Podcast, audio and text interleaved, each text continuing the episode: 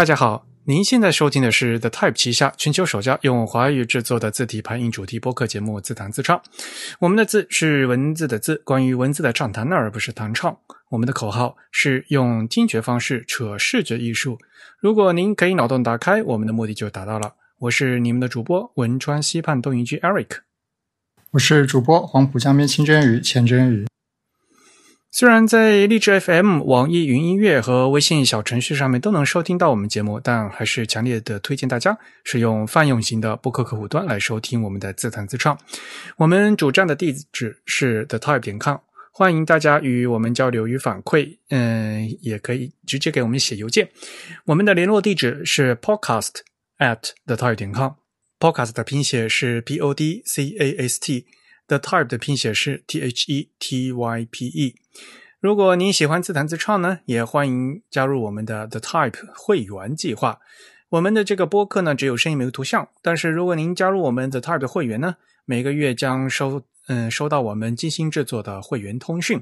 那在会员通讯里面呢，有关于这个播客的扩展阅读。呃，也就是有很多的文章和图片，那么大家可以一边看这个图片，来一边听我们这个主播在聊啊，这样呢可能会有更深的理解。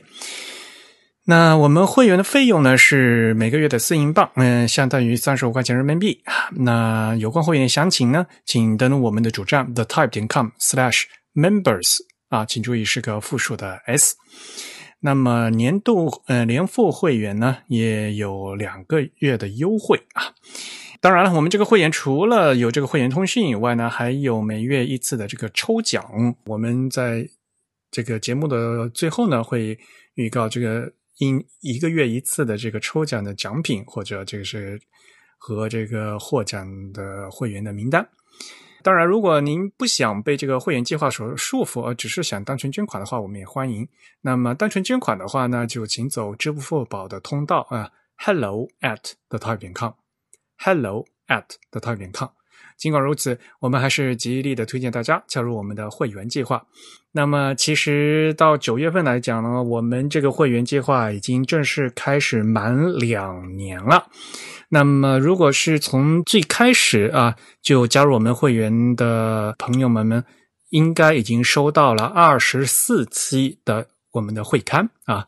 一个月一期嘛，那现在是二十四期。那么九月份呢，我们将发出呃第二十五期的呃会刊。但是是嗯，仔细想想，其实我们已经开播五周年了。那 真宇，你还记得我们开播五周年的真正的这个纪念日是在哪一天吗？不知道，因为我们在这个第一期。播出之前有个第零期，如果是大家在这个我们所谓的泛用型的播客客户端哈，比如说这个苹果自带的一个 Podcast 这个软件，他们再去看哈，就翻到我们这个节目列表的第一期之前，我们有个第零期。那我们那个第零期呢，其实只有一个那个呼台，呵 呵就没有具体的内容啊。那个呼台呢，是在二零一五年的九月十九号播出的啊。那那个应该不是一个周二，是吧？好像是个周末还是什么？对，然后呢，我们的第一期节目呢是二零一五年一五年的九月的二十二号播出的。嗯，从那个开始，嗯，就是从正式的周二开始播，然后呢，隔周二播出，直到五年现在的我们每。每隔隔周二都没有停过啊！就是我们唯一一个值得骄傲的，就是我们这个从来不跳票的这个隔周二播出。先不讲内容好不好？我们唯一值得骄傲的就是这一点而已。也感谢大家五年来的嗯支持啊！那也很难得哈。呃，大家看一大家一开始想嘛，一个讲字体排印的节目能。坚持多久？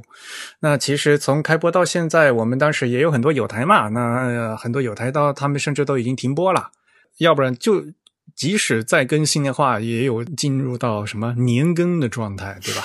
比如说当年和我们一起串台的那些。有台们，其实五年来啊，能坚持做下来也非常的不容易啊！要感谢大家这么有这么多的支持，没有你们的支持，我们也是没有办法坚持这么久的。感谢大家五年的陪伴。那么我们今嗯，我们还会继续的再接再厉啊，努力的把我们这个全球首家用华语制作的字体翻译主题博客节目呢，能够做得更好。好。那么今天呢是我们的第一百三十四期。那么今天呢，我们再回到初心哈、跟大家聊聊我们字体排印里面一个非常基本的一个概念，也就是我们这个排字的一个单位，也就是 point 啊。这个 point 大家平时还是习惯叫字号，还是叫点，还是叫棒？到底大家叫什么？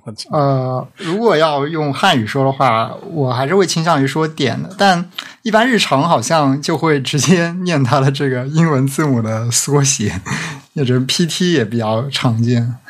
嗯，我们在讲这个活字的字号，也就是活字的字体大小的时候，呃，西文的字体大小呢，一般是用 point 这个单位。那么 point 嘛，英文就是点嘛，所以呢，翻译成点也是天经地义的一个事情。但是呢，在中文里面呢，就有人是翻译成棒，对吧？呃，比如说那个什么九磅字之类的，好像像什么 Word 里面他们也都是用棒，是吧？对对对，这应该是 Office 带来的。其实就不仅是 Office 了，就是在那之前也有很多人管这个 point 这个词呢，呃，给它翻成棒，是因为棒呢是音译。估计当时是南方啊，我我我也不知道，因为就有很多呃，就是有港台的那些从那边过来啊，习惯上呢把这个翻译成棒音，就是 point。我估计这是一个粤语，就是如果用粤语念起来，应该是 point 啊，嗯，就是听起来就很像 point 嘛。我估计这是一个粤语的音译词，给它翻译成棒音，然后呢简称为棒。那写如果写的话，很多人就会给直接，因为是磅嘛，就直接写的那个十字旁加一个旁边的旁嘛，对吧？我个人就特别不喜欢这个这个翻译，就 就重量单位本来就咱们那个磅已经是很复杂了，像还是个货币单位的英镑嘛，对吧？啊，对对对，你可以是货币单位，要不然就是重量单位，所以呢就会混在一起啊。因为里面那个重量单位的磅是叫什么来着？胖的。就说对啊，是叫 pound 吧，对吧？但是我们这个字体排印的这个是叫 point 嘛，就完全不是一个词嘛。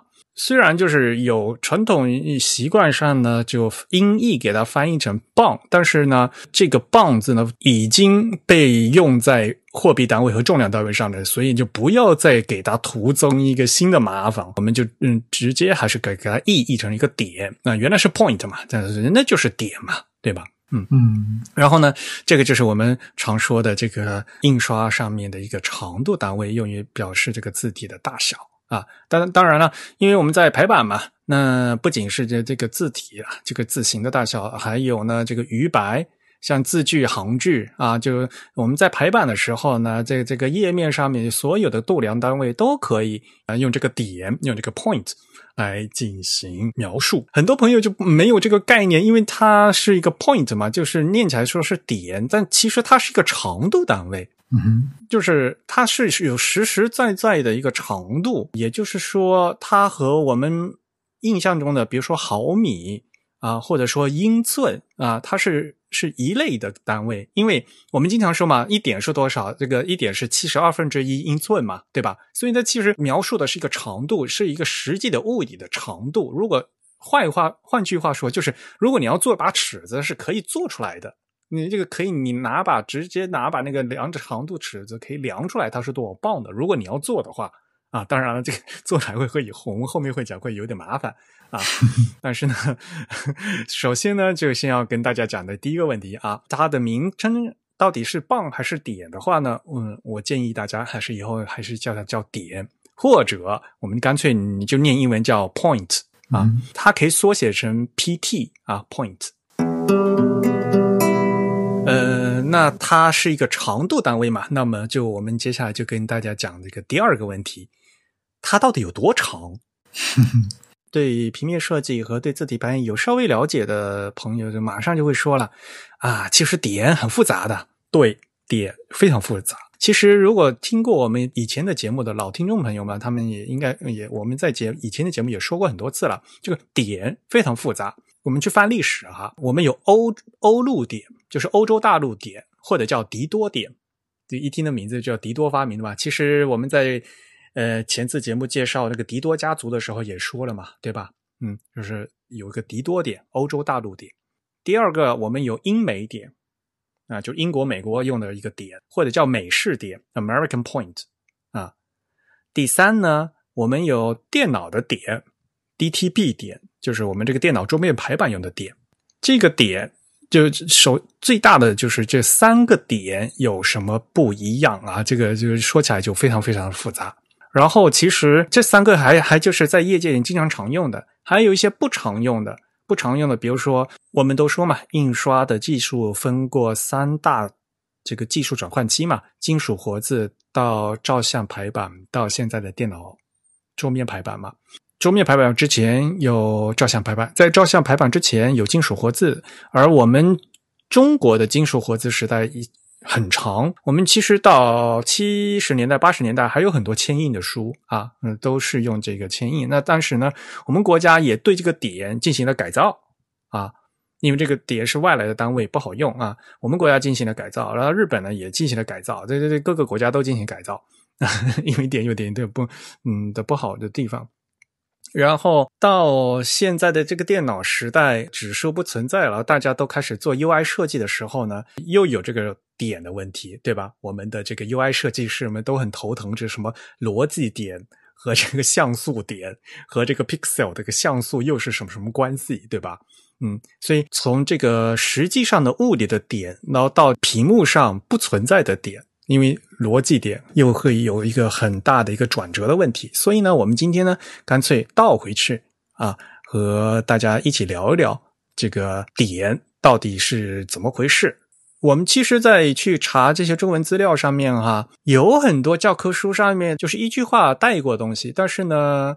如果大家仔细推敲一下，都是有一些问题的。就是为什么我们读书不能读死书啊？那大家一定要多问一些为什么。那么再看以前的一些，或者在目前中文世界里关于这个点的介绍里面，有很多这样的言之不详的一些内容，我们可以拿出来跟大家聊聊几个问题。下面呢，我们就来讲讲这个点到底多少长。这你知道这个点多少长吧？其实我刚才也说吧，点是有定义的，对不对？如果我们放到当下这个语境，可能我们最常见也是一个最为可以被大家所公认的一个度量一个 point 的长度，就是所谓的这个七十二分之一英寸。对，这样子的一个看起来比较整的这样子一个数字。当然，它其实也不是个整数啊，它就是一个看起来还比较整的这样一个数。但如果我们去追溯这个历史的。各个发展阶段，我们就会发现点的长度其实是稀奇古怪，而且是非常的不整的一个数字。所以啊，到时候我们就会想了，为什么是一个七十二？莫名其妙，为什么是七十二？为什么不七十或者八十？对吧？为什么偏偏一定要取一个七十二这样一个莫名其妙的数字？其实是有理由的，对不对？然后一点是七十二分英寸嘛，所以大家也想会想到英寸的这个问题。嗯，可能有在美国留学经验的朋友，就是在或者在美国有生活经验的朋友都知道，就是单位其实是很重要的。如果这个单位一变了以后，你对这整个周边的这个所有的这个数量的感觉就都不一样嘛。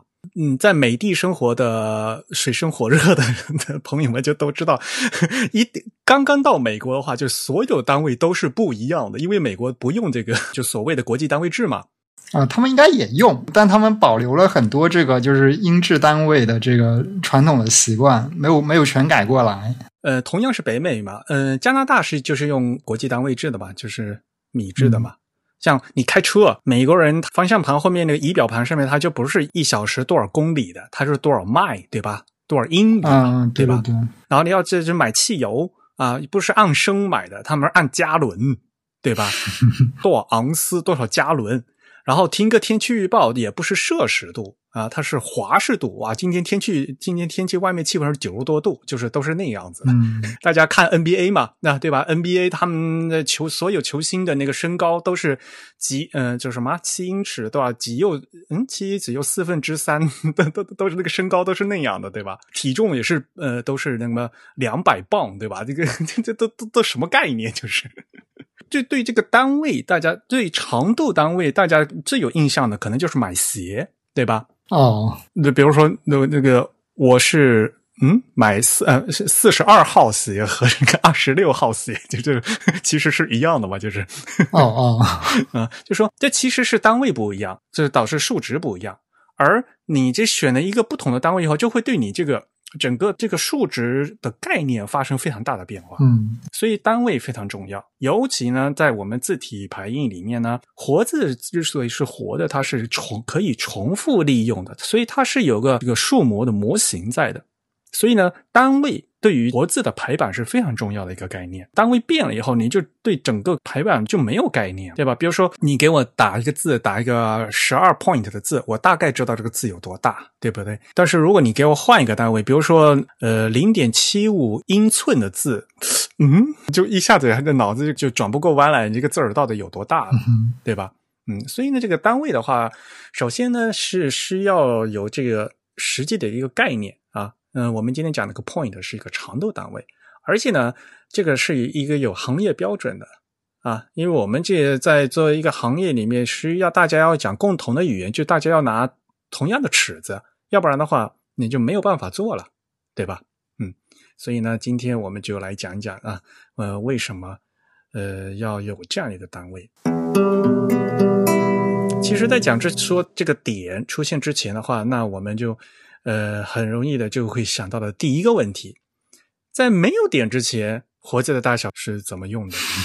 在真正这个点这个单位出现之前，活字啊，并没有这个什么按这个数字的这个编码或者量这个具体的量，就就是活字就是按就是起名字，就各种大的活字或者小的活字都是起名字，而且越小的活字啊，就当时起的名字就越神奇啊，就是会用什么宝石的名字，嗯，对，比如说 Ruby 就，对吧？大家以前还记得吗？为什么在日文里面管这个注音假名的那个叫做 Ruby？就是因为当时这个 Ruby 这个这个 Ruby 是红宝石，就是用宝石的名字。越小的字啊，就是越不好刻嘛，嗯，所以呢越值钱。所以就很多小的那个呃字号，它就都是用这个宝石的名字来来做的。还有什么叫 diamond 啊，叫什么 ruby。那常用的字号呢，像比如说他们叫什么叫西塞罗，嗯，Cicero 啊，还有呢，甚至还有更些奇的稀奇古怪的名字，叫什么 paragon，什么完美无瑕，什么 non-parallel，举世无双，就是 就各种各样的，呃，就各各种各样的奇怪的名字。其实当时呢，我们现在来看最重要的就是叫这个十二 point 大小。当时他们西文作为正正文的字，当时在欧洲呢就管那个那套字呢叫西塞罗啊，叫 Cicero。西塞罗嘛，那古罗马的这个这个执政官，其实如果是拉丁语，应该念成 Gigero 啊，不叫 Cicero。Cicero 是那个那个英文的念法，不是拉丁语的念法。嗯，那为什么你会把这样子大的这个活字叫做叫 Cicero 叫西塞罗呢？那是因为早在十五世纪啊，最早在一四六八年啊，当时的那个潘纳尔茨和斯维因海姆他们印了一本书啊，那本书呢是那个西塞罗的《挚友书》。那本书的真文那个字就是那么大啊，所以呢，当时呢那么大的那个签字呢，就叫被叫做嗯西塞罗啊，就后来就一直被沿用下来了，都是十五世纪的事情了啊。那么我们实际上说这个点真正出现的话呢，是也是很非常后后面的事情，都都都十八世纪的事情，所以在这这之前那个一两百年啊，就都一直都是叫这个名字的。当然，就是因为管这个各种这个这个签字都叫名字的话，是非常就不方便嘛，所以呢，呃，才会有这这样这样一个单位的名，嗯、要这个名称。所以呢，现在呢，我们就可以来解决大家的第一个问题，在这个单位出现之前是是怎么回事呢？回答就是说，在这个单位之前呢。活字的大小是没有这个按这个度量的单位的，那么就是用各种各样奇怪的名字。当然，这个名字的话呢，也是各个国家他们有固定的称呼的啊。所以呢，其实呃，印刷厂的话做这个事情的话，其实也嗯，大家他们也都是知道的。对，其实相当于是有人先做了一套字，然后这个字可能在行业中被认为比较好，或者成为了一种典范之后，大家就以这个字的尺寸为一个参照物来度量别的东西。对，做了一个代称，然后就一直都是，然后就开始用那个代称。对，这这就好比，如果我们放在今天，你去问那个一个手机的屏幕有多少大，我们不用它是多少厘米、毫米或者多少英寸来度量，我们说它是几个 iPhone 的大小，就有点类似这种感觉。对，没错，你的手机可能是一点五个 iPhone 或者是零点几个 iPhone 那么大，就找个代表物嘛。那么我们就开始来讲讲这个点。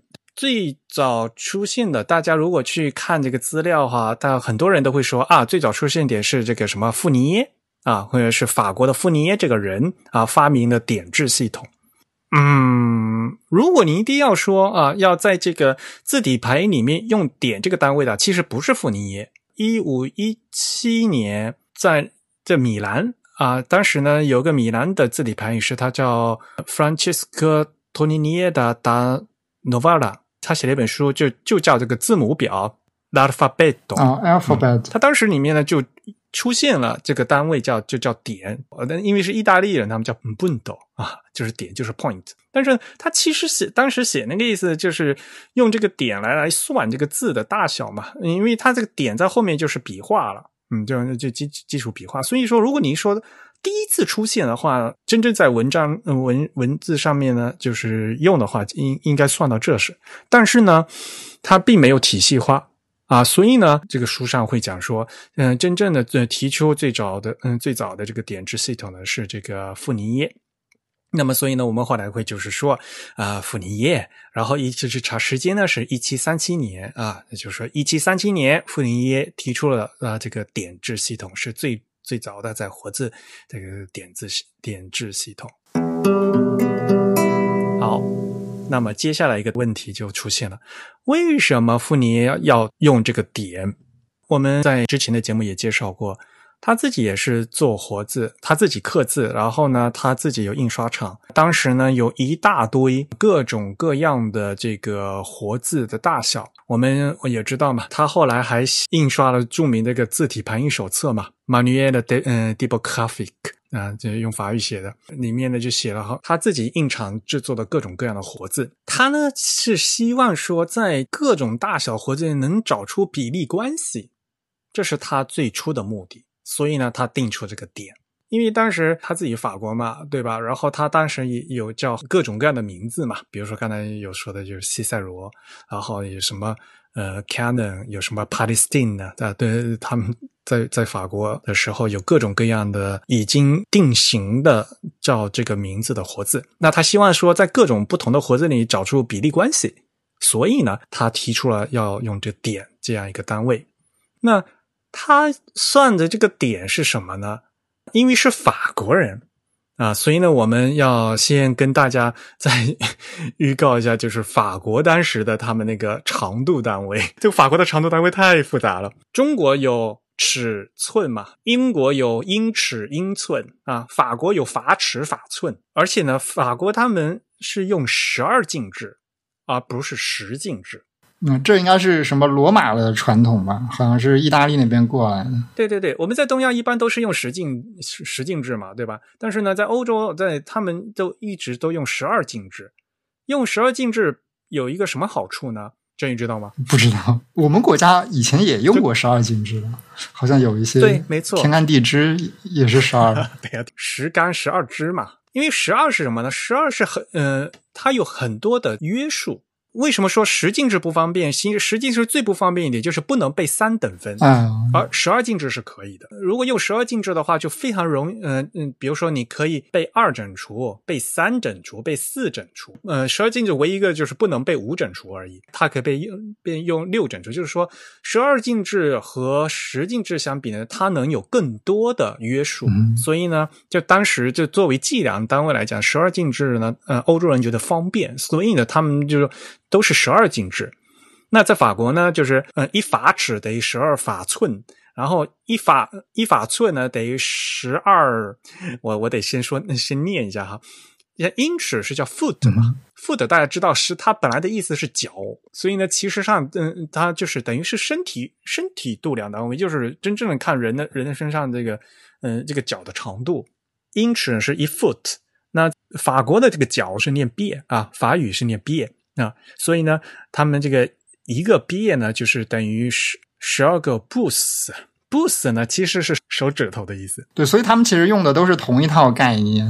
对对对，然后关键是再往下分，因为活字特别小嘛，就是你一就是你用法尺法寸的话就不够嘛。嗯，那当时呢，在这个法寸这个 boss 底下呢，还有再分成十二份，再分成十二份，他们叫一 linear，这个 linear 就是呃行的意思，十二行，十二条线，或者说，嗯，线。然后呢，我们这个傅尼叶呢，当时就说，那我再把这一线哈，这一个 linear 再给它六等分，叫做一个字体排印的点，叫 point。啊，刚好这个法语的点和英语的点的拼写都是一样的，都都念 point 啊，所以叫 point。法语念成 point，但是拼写是一样的。哦，这是不是就是个法语词？当时市面上就是已经有法尺、法寸、法分了啊，就是所谓的法分就是一线嘛，就是一个立面嘛。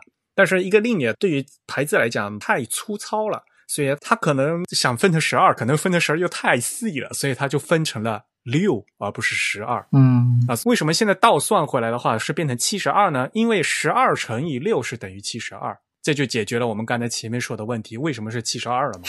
嗯，因为他们基本的是十二进制的。理论上讲呢，当然是十二乘以十二，一百四十四才是最好的。但是呢，太细的话，当时呢技术上没也也没有办法实现啊。这个我们后面后面会讲。所以傅尼叶他为什么要定点呢？就是因为他希望说在不同的尺寸的活字里面找出关系。然后怎么找呢？其实也非常简单，就是在他们现有的法尺、法寸、法分里面呢继续往下分。所以呢，他就把一个法分或者叫一叫一线一个立面分成了六。份，然后呢，这一这一份人就叫点，这个就是傅尼耶的点。他呢，在一七三七年，就在他发布了一个叫比例对照表 （Double 的 Proportion 的 Different Character 的 Imprimerie），就是各种印刷字符的比例关系表。我们会把这个图放到我们的会刊里面去，大家可以看哈。它其实就是。呃，左边呢就列了当时他搜集的各种各样的活字啊，然后呢就相当于多少点啊，他就列了一个表。这样的话呢，他就设定不同字号之间的比例关系，目的呢就是要消除混用这个不同字号活字的这种不整合的现象。这是一七三七年，那么他自己呢，在一七四二年又他呢就把这个表重新又刊印了一遍。到这个一七六四年呢，就是我他那个那本最著名的《Manual de Typographique》，他那本最著名的字体排印手册里面呢，他就再把这个表呢就重新的呃列上去啊，所以呢，这个就是傅尼叶做的做的这个点。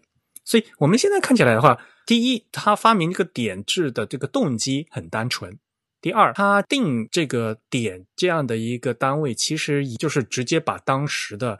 这个长度单位进再做进一步细分而已，这个做法其实也是非常想起来也是非常自然而然而那件事情。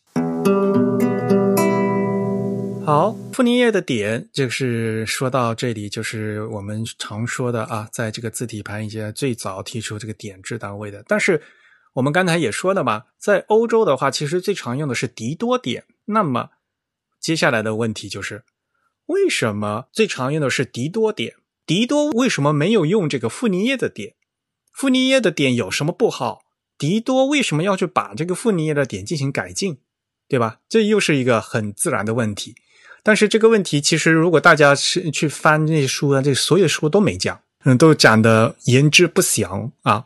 所以呢，我其实可以跟大家再继续再谈一谈。那为什么迪多要改进这个傅尼叶一开始做的点？那是因为傅尼耶一开始，他虽然提出了这个系统的这个整体的这个比例关系表，但是他画的那一张那就尺度表啊，特别的粗糙。我也会把这他新的那那个表啊。就是那张图啊，嗯，放到我们会刊，大家就可以去看哈。傅尼耶他那个表子，如果你仔细去看，他画那个比例尺啊，特别特别的扯。他那个表里面就提出啊，大家都来用 point 这个单位，可是他在那张图里没有画一 point 多长，因为画不出来，一 point 太小了。对，一 point 已经非常细，所以他那个比例尺上面是怎么画呢？他画了两法寸，然后在两法寸里面呢，先分成四等分，那么。一份就是半寸嘛，然后再接的分就是十二分之一法寸嘛，那就是我们刚才说的，就是一个法分嗯啊，就是一个 linear 嘛。然后呢，本来他说的 point 是说要把这一个 linear 六等分以后就是一个 point 嘛，可是那个 point 太小，他画没有办法六等分，他只能三等分啊啊，也就是相当于三十六分之一法寸啊。本来一个 point 应该是。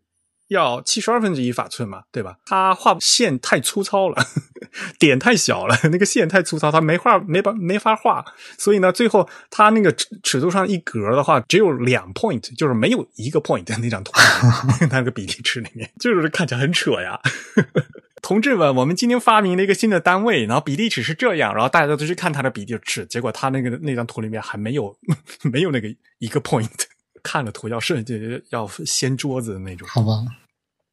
然后呢，其实这后面还有另外一个事情，就是法寸也是不定的。如果理工科类的朋友们也知道，其实人人类历史上为了定这个单位的话，其实是费尽了周折，对吧？我们现在终于定这个国际单位制了，但是呢，国际单位制，比如说长度单位米，米是怎么定义的？其实人类也进行了非常非常非常复杂的变化。以前的话是最早之前那个米的单位是按照什么本初子午线的那个多少分之一，对吧？虽然还定了一个什么标准米的那个长度的一个东西，对吧？嗯，对对对。但是后来呢，就发现，嗯，那个物理的那个金属块会有长长度也会变化，所以呢，现在那个真正的国际制单位长度单位的就不是用实际的东西来定义的。对，现在是是按那个光光走过多少时间的这个长度，就其实是将光速作为一个看作是一个对恒定不变的量。嗯，所以就是说这个单位啊是一个非常复杂的一个东西，然后在历史上的各这个单位的定义是发生不断的变化的。然后呢，我们再说回来，法尺。啊，他一开始不是用法尺、法寸吗？这个法尺也发生了很大的变化。刚才也说到，那个嗯，法尺的的那个法文单词就是脚，所以呢，国王的脚啊，the beard 画，皇家的脚，国王换了，那个国王的脚也变了，然后那个脚的长度也就变了。其实我们不要笑这个国王的脚啊啊，这个这个法就是法尺这个毕业其实英文那个 foot 英尺英寸的长度啊，这个定义也有变。不管怎么样，在法国大革命前后呢，就是有发生了各种各样的定义的变化。法尺变了以后呢，就刚好差不多是呃，就是十二比十一。刚才不是说嘛，本来西塞罗那个活字没有变。福尼叶想发出这个点嘛？他定的这个新单位去套这个西塞罗活字的话，本来是可以套成十二 point 的，可是因为这个他那个单位发生变化，就变成十一 point，就会刚好就差了一整点，就不准了。就是十二福尼叶的长度就只相当于十一的迪多点，一个西塞罗的十二点这个。如果你保持一个定义不变啊，然后这个点就发生变化了，因为这个点一开始是根据那个法尺来变的，法尺本身那个定义变掉，嗯，所以啊，迪多呢修改了这个傅尼叶的点，他是怎么改的呢？就是说傅尼叶他原来提出那个点呢，他只是打算就用法尺，然后呢。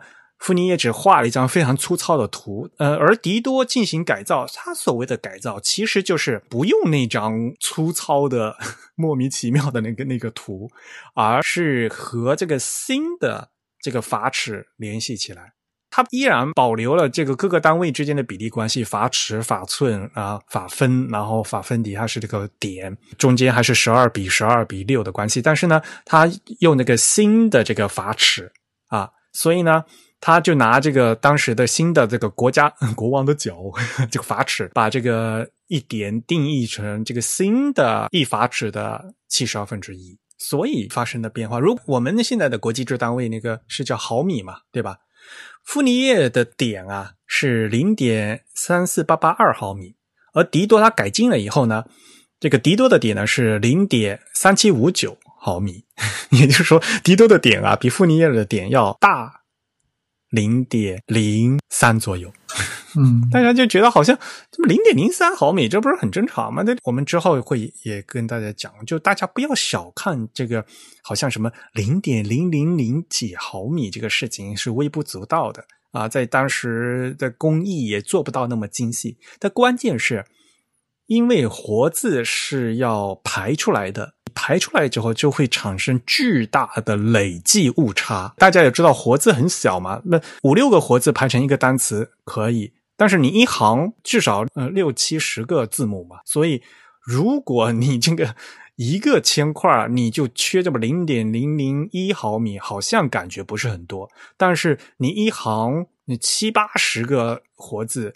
然后或者到一百个活字，这样累计误差就会差的特别特别多。而我们在活字排版的时候呢，对这个误差又没有办法容忍，因为排版的时候有间隙的话，我们就要必须要插入铅控，保持这个整个版面这个铅是紧的。嗯，你不给它再塞紧的话，这个整个版面活字的版面就散掉了。所以呢，一方面。活字特别特别小，工艺粗糙的话呢，又会很容易产生积累的误差。另一方面呢，在活字排版里面是对这些丝发的间距都是零容忍的。嗯，大家还记得吗？就在西文排版里面最小的那个排版这个空格的那个空距不是叫 hairline 吗？就叫什么什么发丝空嘛，对吧？哪怕这个对发丝的空也要给它填满。所以呢。在字体排印里面呢，对我们现在这个单位零点零零一毫米的差，在字体排印在签字制作的时候是非常敏感的。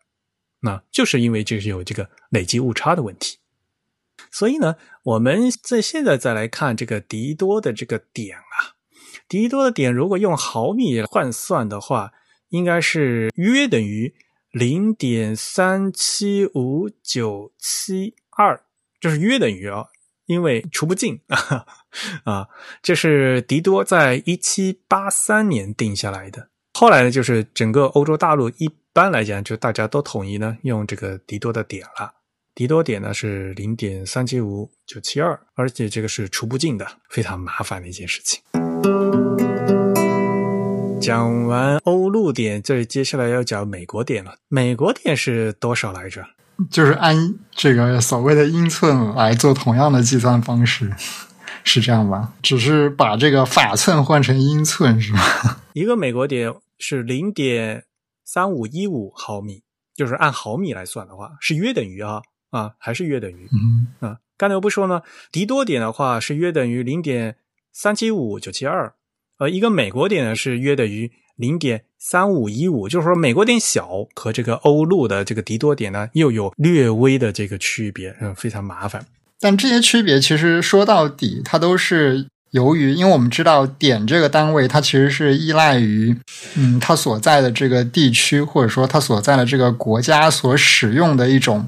标准的度量衡长度单位来定义出来，就在那个基础上用一种数学比例的方算术比例把它定义出来了。所以说，如果它那个国家的标准度量衡的这个绝对尺寸。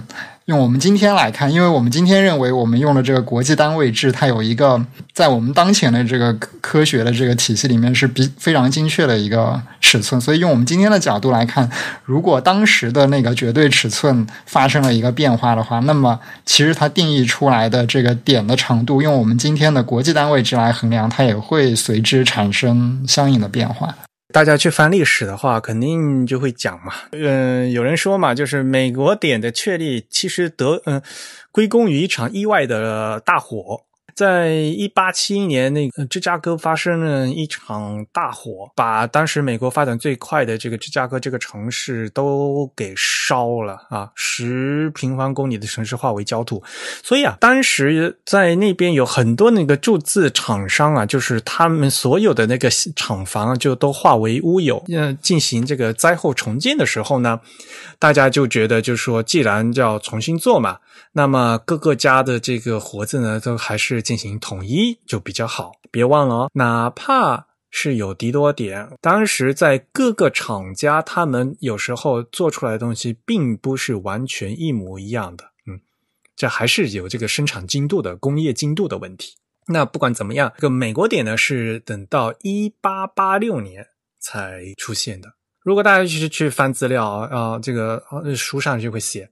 啊，说啊，在美国是在一八八六年，然后这个印刷业界呃就同意了，统一用 M S N J 啊这个公司啊，这个公司它叫它，因为它是一个合并的公司啊，叫什么？M a c k e t a Smith and Jordan 的铸字厂啊因因为有三个嘛，叫 Marketta Smith and Jordan，呃，所以叫 M S N J 这个铸字厂他们提供的，嗯，Johnson Pica 啊，叫叫约翰逊派卡为共通的单位，然后呢，再统一成为这个新的活字的字号。美国的主要的这几家，这个好像是七家吧，啊，主要的铸字公司呢，就统一都用这 Johnson Pica 来当成这个统一的标准。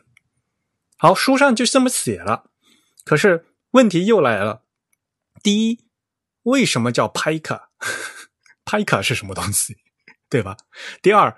为什么叫 Johnson？就很奇怪啊，像呃傅尼叶做的点，大大家就叫傅尼叶点嘛，对吧？迪多叫的点就叫迪多点嘛，对吧？然后大家看那家公司叫什么 Mac Macella Smith and Jordan 嘛，嗯，哪怕有三个名字，没有一个名字叫 Johnson 呢，那为什么要叫约翰逊呢？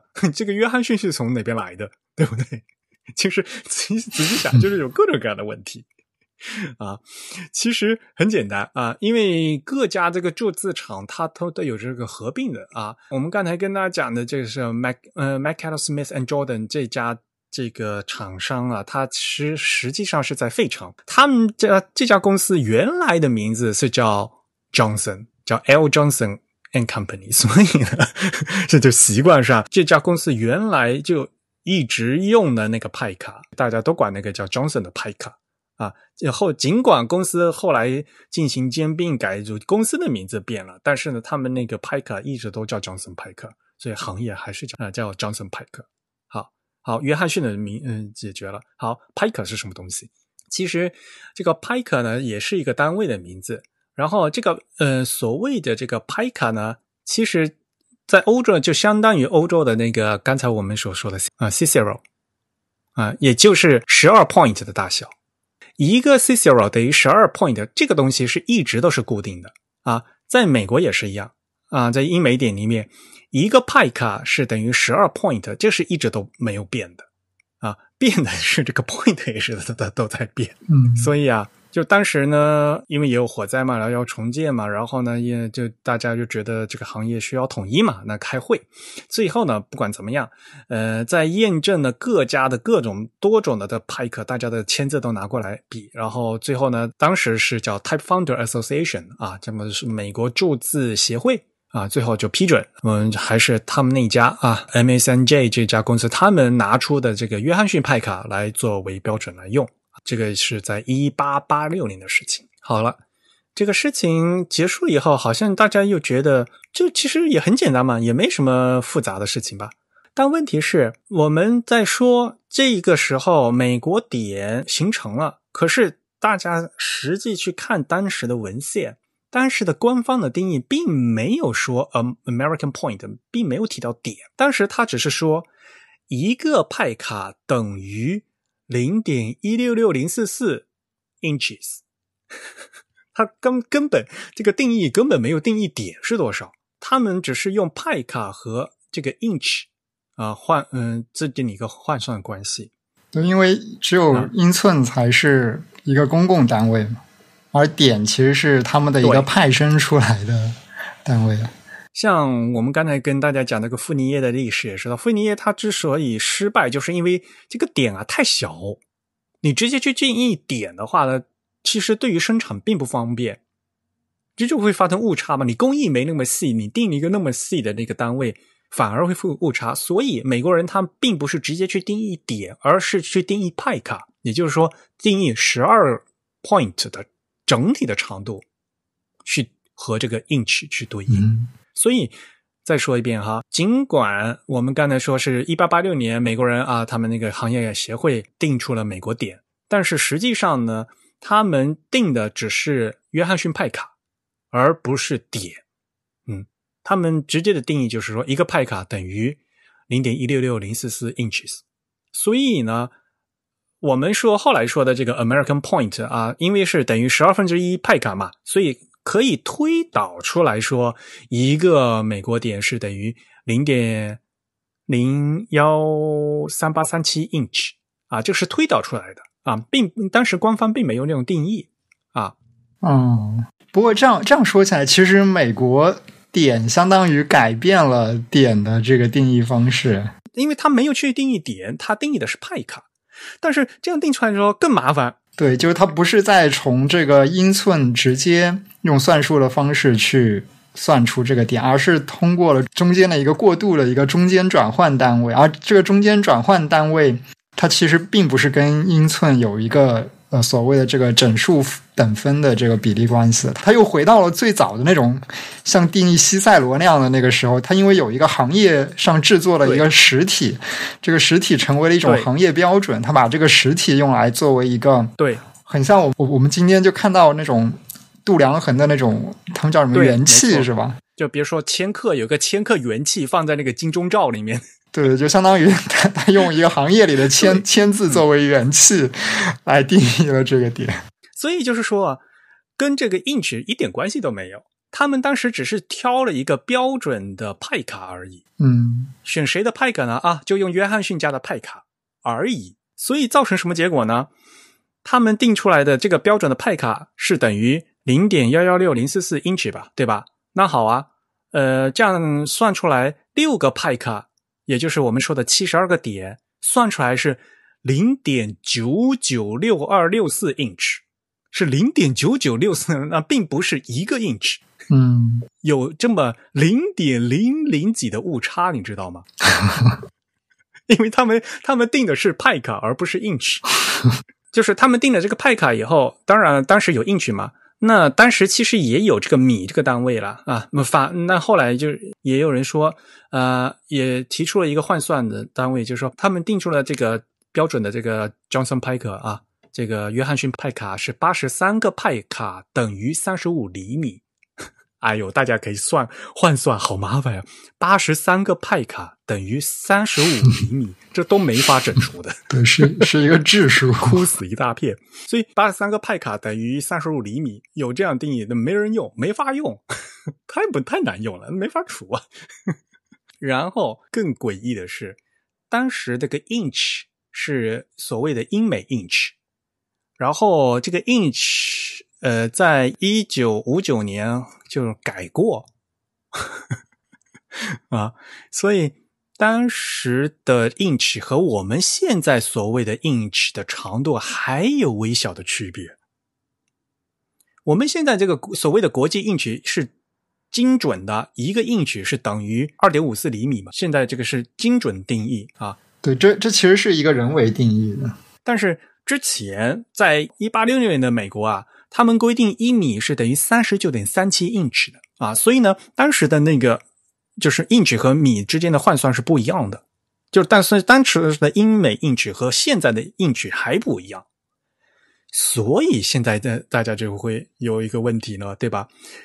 我们在很早以前啊，就在回到节目的最开始，我们不是说嘛？啊，说啊，一个我们现在说的一点是七十二分之一英尺，对不对？可是因为美国点刚才刚才说了，它它并不是从这个英尺过来的，他们只是挑了一个他们所谓的标准的派卡，导致于呃，他们挑出来那个派卡就换算出来的那个和这个七十二个点啊，嗯，算上并不是并不是一个英尺，是零点九九几，就差那么一点点啊，嗯。所以就是后来呢，我们再说到了历史上，我们讲到现代电脑里面啊，我们在做电脑的时候呢，呃，也要感谢乔布斯他们啊。最后，我们现在电脑软件里面用的呢，就是所谓的 DTP 的点啊，就是电脑的这个电脑桌面的一个点，或者叫 PostScript 的点啊，就像呃阿杜比他们做那个呃 PostScript。啊，这就当时就直接定义了啊！我电脑里面就是电脑软件里面这个点呢，是一一点呢是整的七，嗯，嗯，整吗？就就是七十二分之一 inch。对，这又回到了最初法国那些早年的这个印刷师他们定义这个点的方式。迪多他是怎么弄的？迪多他就是说把这个点和七十分之一的是和当时的就是法尺法寸给联系起来了嘛，对吧？美国点定的时候并不是的，美国点他们只是说这找出了一个标准量而已，并没有呃就没有和当时的英尺或者英寸去进行比较，以至于会产生了这样的细微的差别。所以呢，到了现在在做电脑点的时候呢，我们又再一次的把这个字体排印的这个点和这个国际单呃，就是当时的这个 image 的单位这个 inch 再一次给它对起来，所以你就给它对成整的七十二分之一 inch。对于 inch 的话是整的七十二分之一，但是对于毫米的话来讲，就是对于我们现在公制的这个米制单位的，嗯，公制单位就非常不友好了。你再问，就是说我们现在电脑里面这个一 point 是多少？这个电脑里面，如果我们平时大家都是用米、毫米、厘米，对吧？用这公制单位的话，一 point 是等于零点三五二七七七七七七七七无限循环小数的毫米。所以。嗯，你问我说一点是多少啊？嗯，一点是长度单位嘛？啊，一点是多少呢？一点就相当于零点三，约等于零点三五毫米啊。我只能说约等于啊，实际上是等于多少呢？电脑里面这个点啊是等于零点三五二七七七七七七七无限不呃是无限循环小数。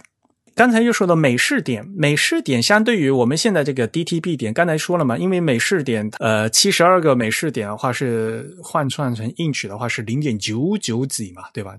所以呢，美式点和这个 DTB 点啊，会有零点百分之零点零一七的误差，还是这句话吧，呃，好像看起来这个差很小嘛，但是呢，在排版之后的累计误差是不可忽略的啊，会。直接会导致这个版式的错乱。我们现在的操作系统，我们现在这个像阿杜比，阿杜比是美国公司，对吧？啊，我们的操作系统也都是美国人做的，最开始。所以，像在无论是阿杜比 InDesign，或者是在比如说 Quark 嗯 Quark Express，像这专业的排版软件里面呢，都提供了这个我们电脑的 DTB 点和美式点的这样切换。嗯，如果你需要换这个单位的话，电脑是。可以帮你换的，嗯虽然看起来很接近，但是呢，仔细想来会有零点百分之零点零一七的误差，就是美式点和这个 DTB 点。那我们再退回来讲说，就是那个在欧洲的话的话，那就更不用说了啊，那个迪多点的话，差距就更大了啊。再说一遍啊，迪多点是多少？迪多点如果换毫米的话，是等于零点三七五九七二啊，是约等于，所以。一个迪多点相当于是，如果四十五的话，就等于零点三八毫米了，约等于。而我们这个呃一般的这个电脑点的话，你说零是约等于零点三五呢，因为就差了零点零三毫米了，就一个点差了零点三五毫米。我们的一般那个字号都是十几 point 的，对吧？嗯，一行字都是差就差很多了。所以呢，仔细想想，大家去翻这个这个点啊，它的一些历史。大家去看去看各种书，各种书都有各种各样的解释。然后里面呢，其实有一些是翻译的错误，然后呢，有一些是一些一知半解的解释的不清不楚，导致于这个其实在一些内容上面他们会说的有一些误差，甚至是错误。那所以呢，我就想借借这个机会呢，跟大家再重新再整理一下啊。其实仔细想起来，并不是人为想把这个事情搞得这么复杂的，对吧？但我我也刚才说吧，其实傅尼耶他一开始想法也非常简单，然后做法也很简单，就把现成的单位再继续往下分就完了嘛。只是因为我们东亚人习惯了十进制，然后再去看就会会会觉得，哎呦，为什么是来一个怎么变成七十二？习惯十进制的人就觉得好像十二进制，那感觉就很怪嘛，就首先会觉得很怪嘛，对吧？所以对这个七十二分之一就是感觉的一直都觉得很难受。对，然后因为英尺、英寸、法尺、法寸本身在历史上这个度量衡发生了变化，它它的定义有发生变化。虽然每次变化都特别，嗯，都是很小的变化，但是对于这个活字的大小的影响是非常大的。因为我们刚才也说了嘛，活字本身很小，所以呢。point 这个单位本身也很小，它很容易受到这个误差的变化的影响啊，因为 point 本身这个单位很小。然后呢，这另外一个就是我们行业的问题，因为新造一个单位会导致于你之前所有东西都不能用嘛，对，要重新翻翻过了一遍，所以呀。如果不是到这个切合的时候啊，这个一个新的制度，一个新的单位是很难就整个行业大家统一进行新的这个规范来做的话，是非常难的一件事情。你要把所有目前旧的东西，所有东西全部扔掉，重新按新的东西做吗？而且大家要知道，金属活字都是这个，对啊，都是金属啊啊！当时可是很重要的物资啊，都很贵的东西啊。你不可能说啊，我们今明天用一个新的单位，然后大家都用新的，从明天开始，呃呃，所以前所有东西全部都要推翻掉，都重新扔到熔炉里面去，全部做所有的模具，所有的东西都要重新改过，对吧？这个阻力是非常大的，所以也就是说。这个为什么美式点它有这么好的一个机会？就是刚好那时候有 有一场火灾，然后呃，行业也觉得说必须要选一个这个规范化的这个时机，也是非常重要的。但但他选的这个界定的这个标准，我觉得还是有点奇怪。没有啊，就是就因为行业的人啊，他不会去想这么多，他不会去想着那个工业大家用的什么尺寸的东西。我他们其实大家都有各自的利益，大厂商肯定就希望说用我自己现有的东西，然后其他人都来跟我，而不是说我去换我换掉我扔掉东西去跟别人。嗯，大家都希望推自己厂的东西，然后他们希望推自己厂的东西，就是他们祖传下来他们厂里最常用的这个东西。其实是一个行业内部的一个呃利益相关的一个东西而已。对，可能也是因为那个时间国际单位制还没有那么那个时间国际单位制有出现了吗？那个时间应该像米这样的单位应该已经出现了吧？有，嗯，米这个单位一直都有的。米也是法国人搞出来的吗？法国人好像在单位上面还蛮喜欢推陈出新，所以我说嘛，刚才不是说了，大家去美帝生活就知道了。美国人到现在为止，他们对这个国际单位制、对这个公制单位的话，一一直都是不在行的，他们就不屑用这个东西，他们一直都还是在用这个英尺英寸嘛。这主要是出于他们的这个怎么说呢？就是这个呃，我们也不能说这是语言习惯嘛，因为就这个单位。一个单位量的长度，其实是决定着我们在日常生活中使用这个数量的这个，我们对人对这个数量的这个数值的体量大小的一个把握的。就是如果说你把这个基础的单位长度给改变，比如说我们说这个一公里和这个一英里，那一个美国人他可能。对这个一英里有什么概念？他会知道，他可能知道我如果步行大概要步行多久。但是你问他你一公里要步行多久，他可能就完全没有这个概念。包括像这个华氏摄氏度这样。对呀。呃，但是今天其实有一个好处的地方，就是无论。无论美国人他使用这个英制的单位，他使用英寸，他使用这个什么啊，他使用什么英里之类的单位，但是这些单位其实都已经被国际单位制重新核算过了。我不知道是不是应该用“核算”这个词，就是我们今天参考系其实都在一个同一个参考系下，就没有再像过去那种。比较分裂的状况，比如说以某一个国家的国王的身体尺度来定义这个标准单位的方式，没有啊。那个时候啊，就就就哪怕就说像那个英尺英寸嘛，就比如说你叫 foot 嘛，对吧？它的确是脚，它的起源是脚，但是后来就变成一个抽象的单位了，它并不是真正的去找一个具体的人的脚的长度来定义了，就后来就不是了嘛。最早的话是的，但其实早期他们还是这样的，因为。早期他们要定义一个单位，主要是需要定义出来，就是我怎么样来测算出一个呃单位长度，或者说我怎么样来制造一个呃所谓的这个元气嘛？就假如说我这个元气没有了，我是不是能够 复原它嘛？如果我不能复原它的话，那我们就没有这个可以长久延传下去的这个度量标准。对，但是我们知道早期的。这个无论是英制的、英国的还是法国的，其实都不是那么靠谱。他们通常以一些呃不是很稳定的自然量，比如说人体的尺度，甚至好像英国什么早期还用什么什么麦穗的什么颗粒的大小，是吧？来定义什么英寸的长度，反正都是一些不是很稳定的这个量。所以后来法国人其实。呃，他定义米，他就是开始找这个所谓的这个呃经经线的这个长度嘛，就地球上这个经线长度，他就是试图找一些相对来说更加稳定的量来定义这个单位长度。但是这个东西的话，嗯，世界各国都是一样的。比如说最早的这些度量衡都是用身体尺，这个在中国也是一样的呀。就以前不是什么什么一步。对对对，用手吧，一般都是用什么手的手的跨度呀之类，或者用手臂、手指之。长度的话，中国是一里嘛，对，吧？对对对，嗯，一里的话是多少步嘛？就是人类文明，无论是中国还是就是古今中外啊，就是这种身体尺是、都是很正常的。一开始的单位都是从身体嗯身体尺开始的，就长度单位有步一拃，然后一指。一拃嘛，就是那个手，就是什么呢？拇指和食指那种撑开的那个。嗯，对，好像好像有的是拇指和小指的展开，对，有的是跟中指，反正还挺复杂的。中国古代的这个 尺和寸的长对对对对度也不太一样。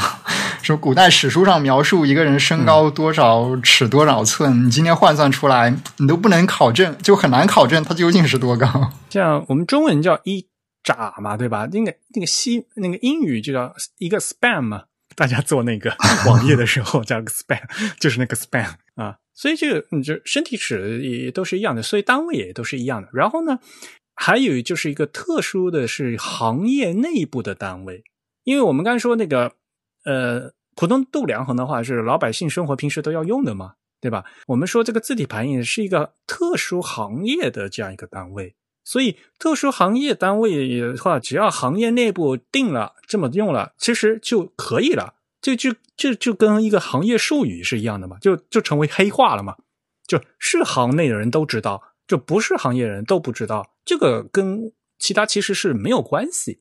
我们现在可能就说，当时为什么美国定美国点的时候，为什么那么愚蠢，就直接拿了一个派卡，呃，也不懂得和呃常用的那个硬纸去挂钩。问题是没有必要挂钩。行业内部的话，他们只要内部统一的，还呀，他们就可以了。其实当时是这样的一个考虑的，知道吗？对对对，就从他们这个制造上来说，这样子是有很多便利性的，因为他们有一个所谓的一个行业业内的一个标准的典范在那边，对，可以跟他靠齐。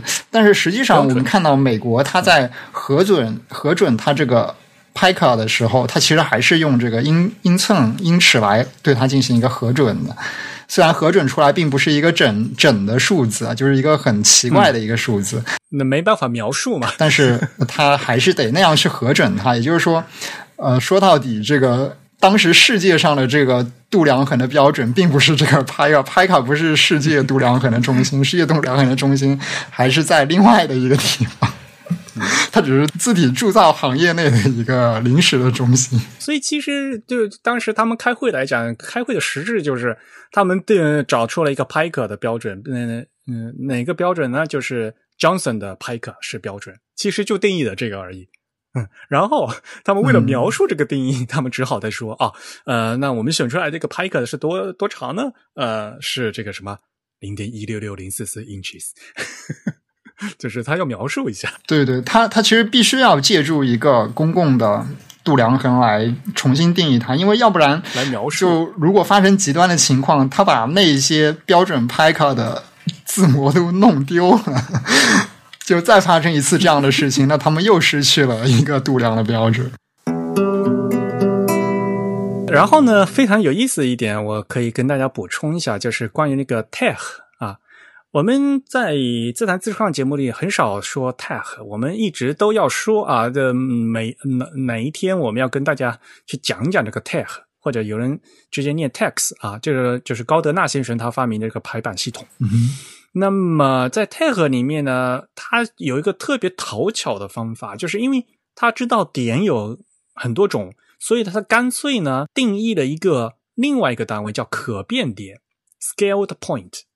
嗯，然后呢，因为它是用，因为这是电脑排版用的，所以呢，它定义的这个可变点的单位，呃，是一个 point 的二的十六次方分之一，也就是六万五千五百三十六分之一点。哦，把这个一个 point 分成了无限的 c，就是就它这个可变点是非常非常非常非常小。然后呢，在一个非常非常小的这个点呢，去对应。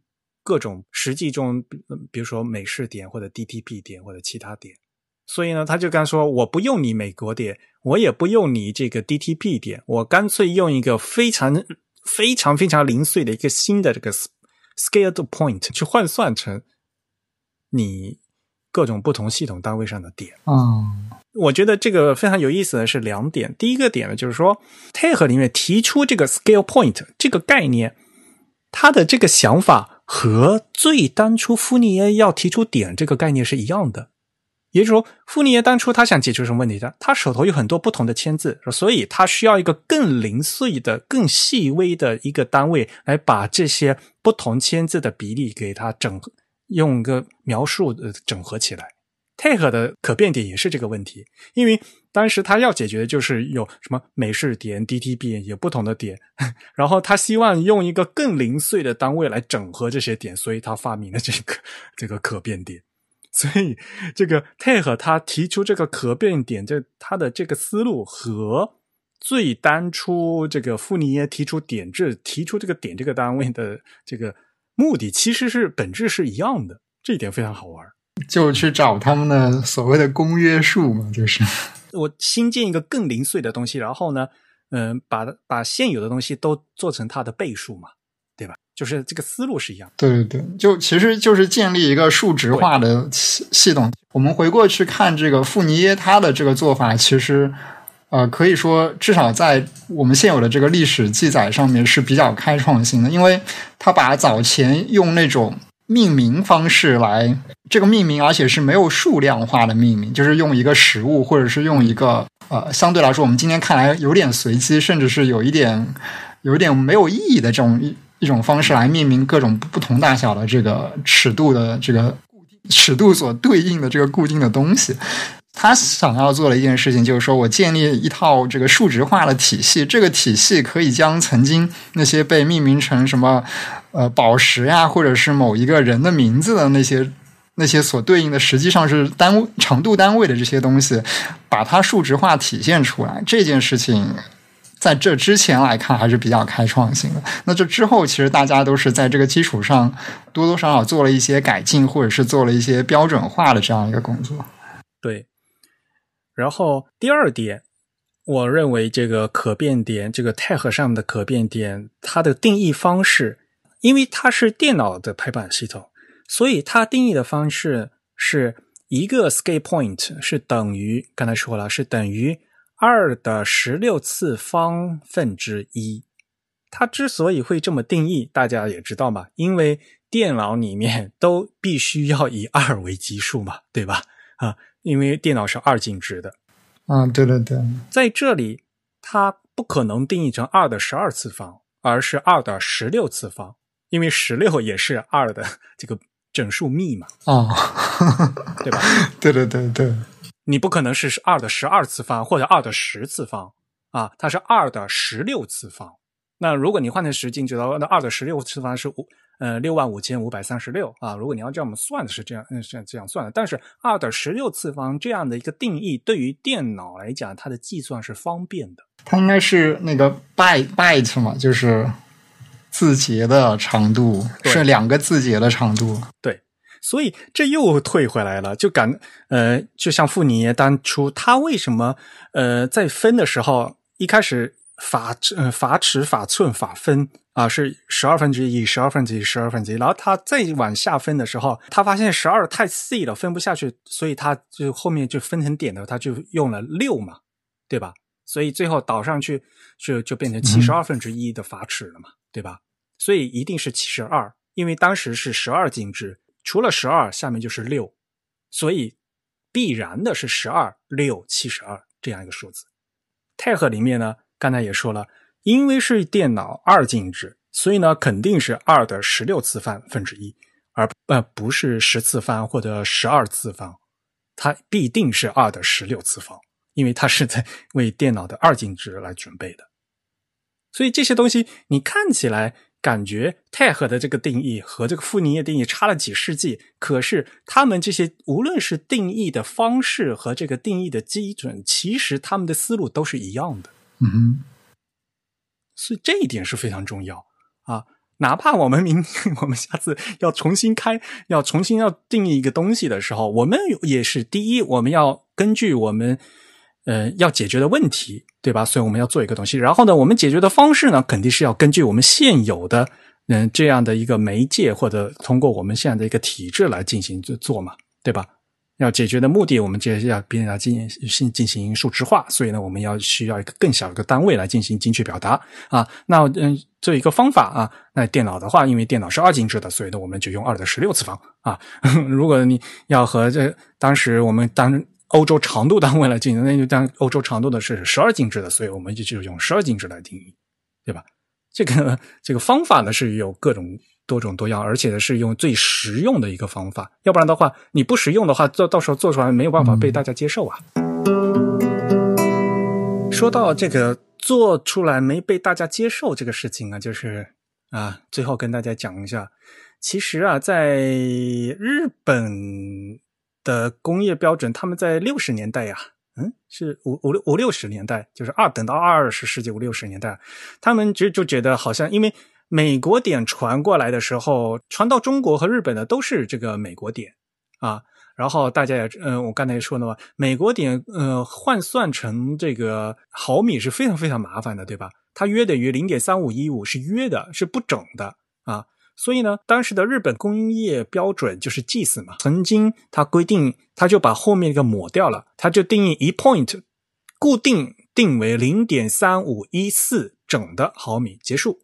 然后他希望呢，就是说各家厂商呢都都能以这个新的这个 GS 点，嗯，来定义来重新做。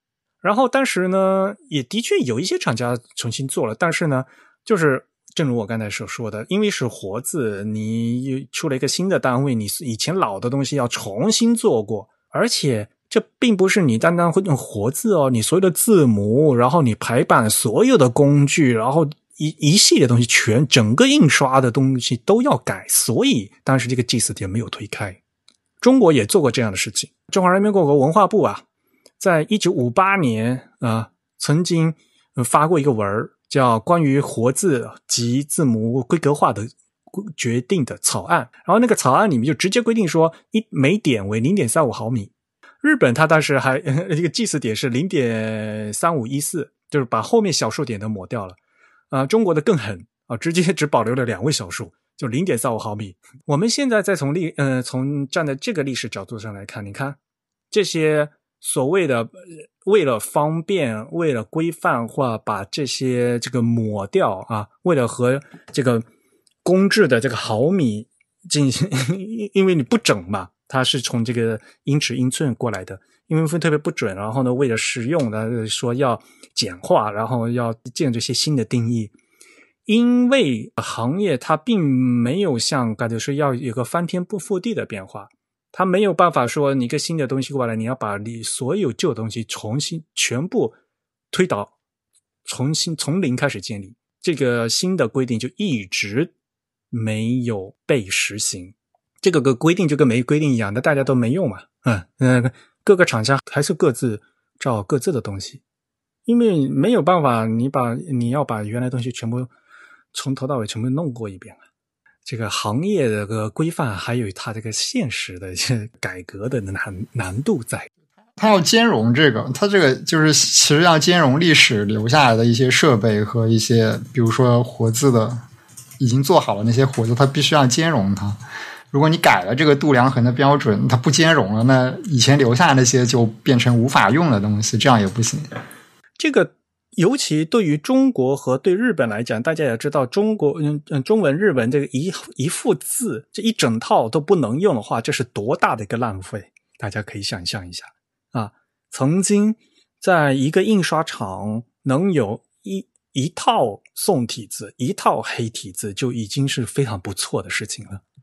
大家要 想到这一点哦，啊，欧洲的印刷厂的话，一一个厂子我可能有有呃大厂子的话，甚至有几百套的那个字体都都不错。但是汉字的话，嗯，因为汉字的字数这么多，一一个厂子的话，它一般来讲，他们能能有一套这个宋体，一套黑体就不错了。当然了，我这里说的是一套的话，是指不同字号的。所以啊，这个是对于签字来说是是一个非常难的一个事情。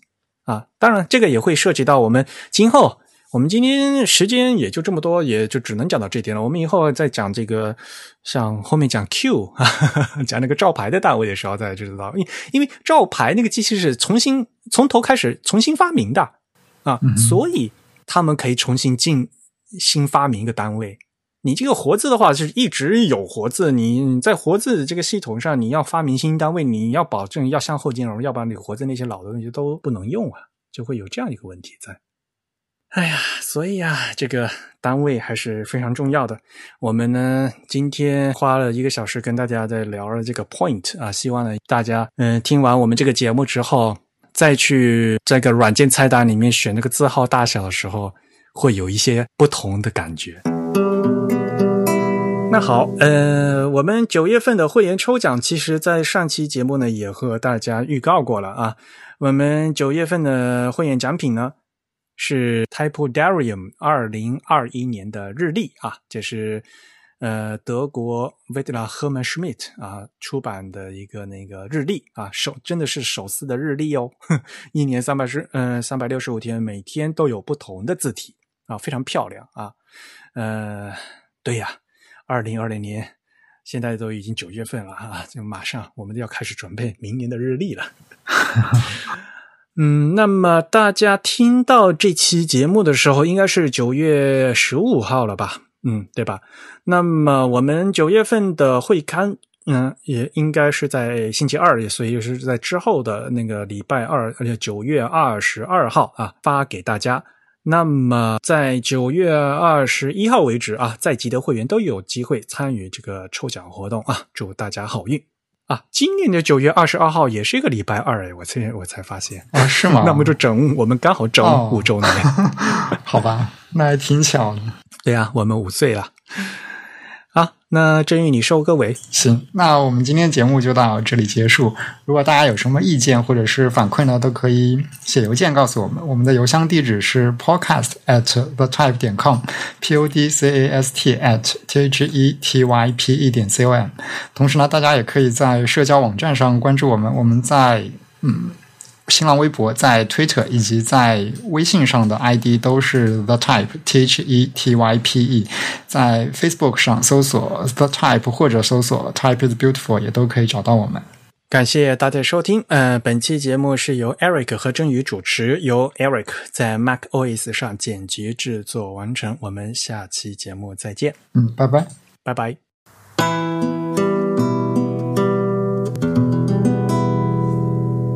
好了，呃，苹果又要开发布会了，你会买新 iPhone 吗？啊，是吗？今今年今年是哪一天开来着？北京时间的话，应该是十九月十六号的凌晨一点钟吧。哦，嗯，大家听到这个播客是十呃礼拜二的十五号嘛，就是呃这个礼拜三的凌晨。哦，他们不是说什么因为疫情的关系，那个 iPhone 十二要推迟了吗？但是不知道。据说会有新的 iPhone，嗯，我太讨厌那个大屏的 iPhone，我希望有小屏的啊，是吗？我个人也一也是一直都认为这个，我特别喜欢那个 iPhone 四的那个造型。这个好像现在看起来有点太小了，所以嘛，这个是一个习惯问题。然后我喜欢那个造型，就是当时那个 iPhone 四不是那个金属边的嘛？哦，对，就今年好像有这个泄露信息，说会对往那个方向去靠那个工业设计。对对对，就是不要搞那个倒圆角啊，干嘛干嘛的。嗯，其实其实我就觉得，嗯，当时戴那个金属边，就有一定的厚度，感觉在拿在手里上，呃，手上那个质感还是不错的。对，其实我们今天觉得这个以往的屏幕小，我觉得并不是因为真的以往的屏幕小，而是因为今天的这个软件都为这个大屏设计重新做了这个布局上的调整。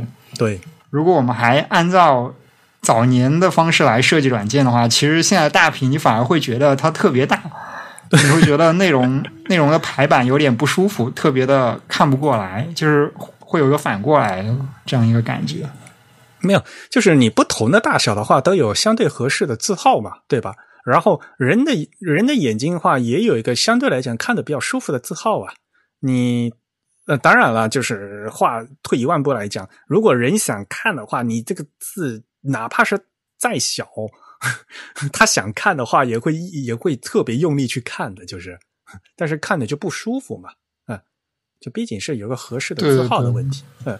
然后有合适的字号呢，那就有就会涉及到你在小屏的话，它可能行长会不够，嗯，就会有这样的一个问题。那行长不够呢，就是非常考验排版了。对，其实我觉得如果呃，大家做 UI 设计的话，特别是做这个手机界面的这个 UI 设计的话，其实会有个体会，就是早年这个 iPhone 刚刚出来的时候，或者一直到这个 iPhone 四那个时代。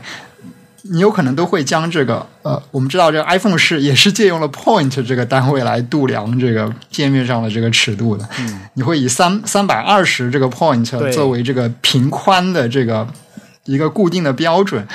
这就像我们今天节目一开始说的，就是其实我们当时至少以我个人的经验来看，我们做 UI 设计，这个屏幕的宽度真的是以。